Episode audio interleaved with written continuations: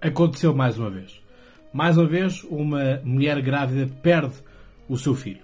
E a questão é que caminhou 100 km para ter um serviço de obstetrícia aberto para poder ter o seu filho. E a questão é que perde a criança após fazer 100 km.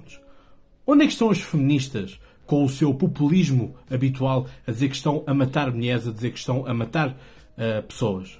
Onde estão? Onde está a esquerda que gosta tanto de defender o povo e de que o Estado tem que proteger o povo? Onde está? Onde está a direita conservadora, defensora da família, que gosta tanto de ter a família e que a família viva bem? Onde está?